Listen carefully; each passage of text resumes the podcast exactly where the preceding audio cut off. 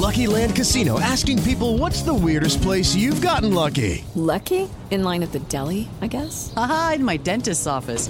More than once, actually. Do I have to say? Yes, you do. In the car before my kids' PTA meeting. Really? Yes. Excuse me, what's the weirdest place you've gotten lucky? I never win and tell. Well, there you have it. You can get lucky anywhere playing at LuckyLandSlots.com. Play for free right now. Are you feeling lucky? No purchase necessary. Void where prohibited by law. 18 plus. Terms and conditions apply. See website for details.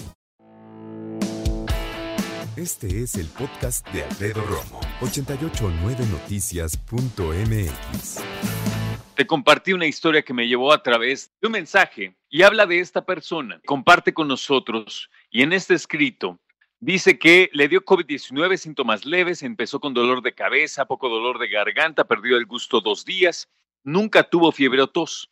En sí, dice esta persona, mi periodo de aislamiento fue bastante bueno en cuestión física, pero en cuestión emocional, ahí estuvo la cosa.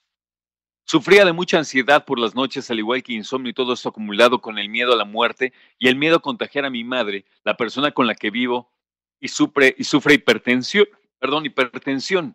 Y déjame decirte que antes que nada le agradezco a esta persona haber compartido conmigo, le mando un abrazo tanto a él como a su mamá y celebro que estén bien.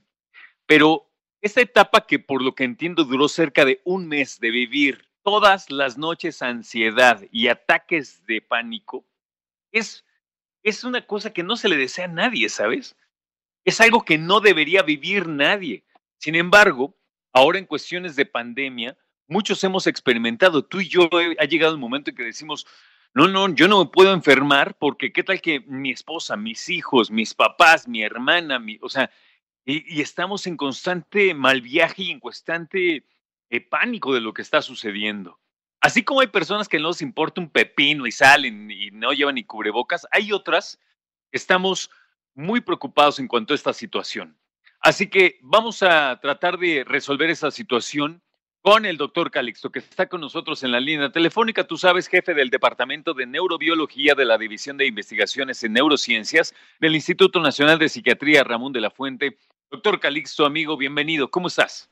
Querido Alfredo, muy buenas tardes. Siempre un honor y un privilegio poder hablar contigo y con toda la gente que en este momento nos está escuchando. Te lo agradezco. ¿Qué, qué opinas de esta historia que nos escriben? ¿Qué situación tan, tan angustiante, Doc?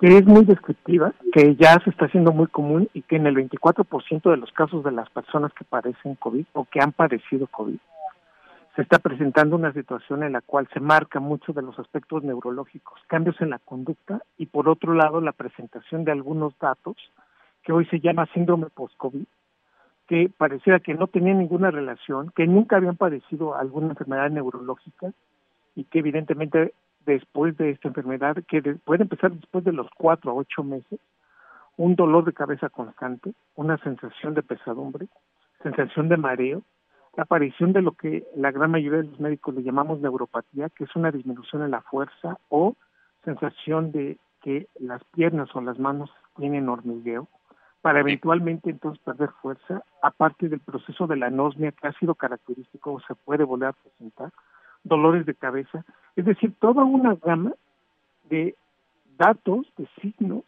que tal parecía que no tienen ninguna relación con, algo que habíamos padecido antes, pero que el único común denominador ha sido el haber padecido COVID. Y nos queda muy claro que uno de los datos característicos de esto es porque el cómo llega la sangre al cerebro se empieza a modificar. De manera muy interesante, todos estos datos, el 80%, del 80 al 84%, se acompaña con datos vasculares. Esto quiere decir que los pacientes pueden o generar una isquemia cerebral, que esto es lo que llama poderosamente la atención, o una hemorragia. Sí. Y ante este punto, entonces, reitero, de 10 personas que tuvieron COVID, dos están presentando estos datos y de estos dos, uno podría decir, podríamos decir que está presentando ya toda esta sintomatología completa. De tal manera que este síndrome post-COVID ahora es el que poderosamente la atención en el campo de las neurociencias porque tal parecía que el cerebro es el órgano que empieza a afectar. Después de haber sido originado un problema a nivel pulmonar y una cicatriz pulmonar, pero que ahora se está generando en el cerebro una respuesta inflamatoria, que esto puede llevar a perder, por ejemplo, momentos, el control de nuestra conducta, el control de, de, algunos movimientos o definitivamente ir por factores conductuales como sentir mucho miedo, mucha ansiedad y que esto entonces hoy lo vemos más común de lo que antes hubiéramos pensado. Está muy impresionante, doctor. Ahora, mi, pregunta directa, lo primero que me llega a la mente es, ¿puede darse el caso que una persona que está eh, en casa confinada o incluso en un hospital eh, grave pudieran recibir algún medicamento psiquiátrico para la ansiedad, la depresión, para ataques de pánico. Eh, ¿Sabes si hay alguna historia médica al respecto? De todos estos casos, hoy sabemos que el tratamiento es sindromático. Quiere decir que en ese momento lo tratamos y, y tratamos de disminuir los factores que originaron esto. Pero lo que no sabemos es que de estos, ¿cuántos, cuánto el tratamiento va a durar? Es decir, puede ser reversible, que esa es la buena noticia, pero el factor es cuánto tiempo va a durar, porque también depende de la edad de cada paciente, de la historia que está detrás de cada paciente. Entonces, por un lado, podemos dar antidepresivos, por otro lado, podemos generar la ingesta de ansiolíticos y supervisar el tratamiento, la necesidad de una terapia, pero lo que sí es que si esto venía envolviendo tal vez una depresión previa que ahora se genere más, o que la depresión que ya veníamos tratando o que venía antes, ahora tiene un proceso de incremento en la ansiedad. Y todos estos factores son los que en este momento estamos eh, compaginando, estamos tratando de entender cuál es el factor y por qué en estos cambios neuroquímicos a nivel cerebral pareciera que los hombres más, digamos, uh, relacionados con edades más maduras son más ah, vulnerables y como las mujeres en etapas muy tempranas son las que son vulnerables. Todavía nos faltan ah. muchísimos datos, Alfredo, pero en este momento podemos decir que la gran mayoría de estos tratamientos sí son efectivos para disminuir los signos y síntomas. Yo me pregunto con los síntomas del COVID-19, ¿qué tan difícil es descansar, doctor? Y te lo pregunto precisamente porque esta historia nos dice que obviamente era por la noche cuando se incrementaban los ataques de pánico, la ansiedad, y ahora yo por eso lo pregunto, porque se ha aunado a eso eh, a lo mejor algunos síntomas del COVID te llevan a tener una mala noche, pues debe ser un verdadero infierno y tú sabes que no exagero. Las primeras 72 horas de haber recibido el diagnóstico, evidentemente a todos, sin tener ningún antecedente de algún cuadro que está alterando nuestra salud mental, tenemos la sensación, primero de vulnerabilidad, de depresión y eventualmente el 60% pueden llegar a ansiedad. Este factor es muy importante porque son de 72 horas hasta una semana en donde esta crisis se vuelve muy fuerte. El proceso es de que uno tiene la sensación de que no está uno respirando y mucho de ese componente es psicológico. Pero tenemos que entender que la gran mayoría de nosotros nos asusta, tenemos cierto temor y efectivamente este proceso a nivel cerebral sí afecta notablemente la percepción de que estamos respirando, aunque estemos saturando adecuadamente eh, la, la, hemoglobina con el oxígeno y nos toman la determinación de, y nos pueden comentar, tienes 95 de, de oxígeno, ¿no? Estás muy bien, pero yo siento que no estoy respirando, siento que me voy a morir. La, la percepción de esa situación es muy común y aquí es en donde se acompaña el proceso psicológico de que las cosas no pueden salir bien, pero netamente hoy lo, lo corroboramos, el 80% de estos pacientes van a salir adelante. El 80%. ¿Qué hacer eh, cuando una persona presenta estos síntomas de ansiedad, depresión, eh, de ataques de pánico, cuando sabemos perfectamente que por estar contagiada por COVID-19 no puede salir, y entonces, ¿qué opciones tenemos para que, obviamente, como diríamos en la familia, pues para que se calme, para que esté más tranquilo, tranquila, y para que pueda atravesar este confinamiento de la manera más saludable, también mentalmente posible? Querido Alfredo, lo que voy a decir a continuación debe de operar prácticamente para la gran mayoría de nosotros y lo digo abiertamente, el cerebro humano cuando se siente acompañado, comprendido, cuando elabora lazos necesarios para sentir que hay una, digamos, relación de amistad, de apego, de apoyo entre otras personas, es fundamental. La amistad, la organización familiar, la unión de calidad no de tiempo, de calidad, la atención de calidad que podemos tener por las personas, ayuda significativamente a la recuperación del COVID o de cualquier otra enfermedad desde el punto de vista para tratar de enfrentar mejor los signos y síntomas. Déjame te explico.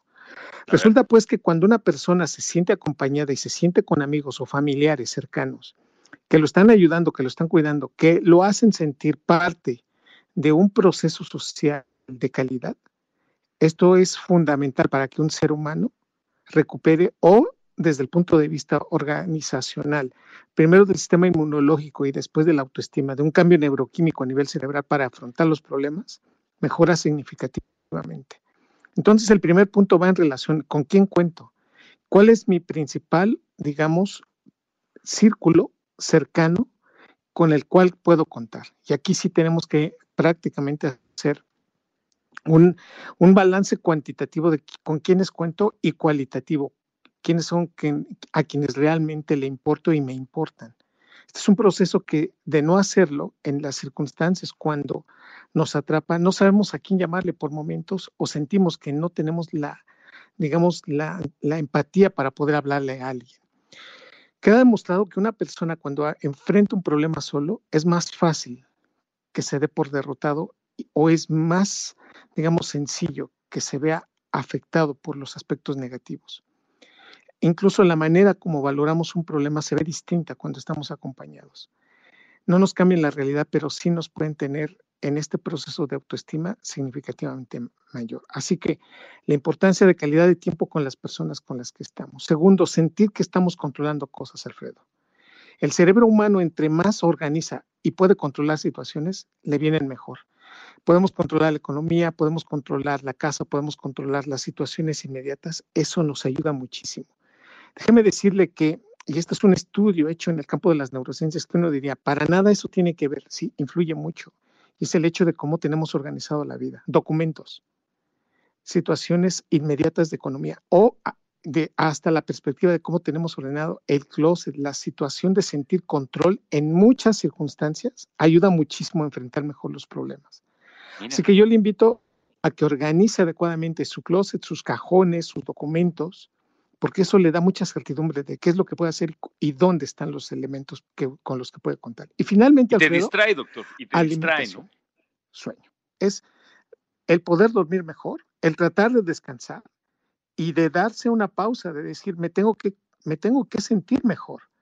El hecho de, de pensar que nos vamos a quedar con una afectación o la situación no va a poder avanzar, déjeme decirle claramente, el 78% de las personas nos adelantamos muchísimo a las consecuencias, incluso desagradables a las cuales nos podemos enfrentar. Y eso nos limita mucho.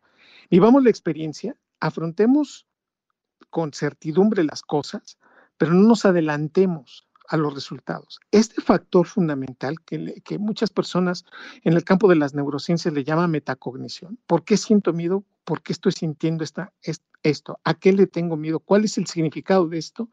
¿Y cómo lo puedo proyectar, pero también cómo lo puedo controlar? ¿Por qué estoy enojado? ¿Por qué tengo la tristeza? ¿Por qué está manifestándose esto en, en mi pensar? El tratar entonces de analizar qué es lo que estoy pasando y controlarlo ayuda muchísimo, Alfredo. Si nosotros tenemos compañía, si nosotros nos alimentamos, descansamos, tratamos de controlar esto y además tenemos un orden, esto ayuda significativamente aún en las condiciones más adversas. Ahora veanlo del otro lado. Nos atrapa una enfermedad, tenemos desorganizado todo, no sabemos a quién recurrir, sentimos que se nos va la vida de las manos, se vuelve todo un caos. Esto incluso incrementa la sensación de vulnerabilidad y el estrés nos termina por aplastar.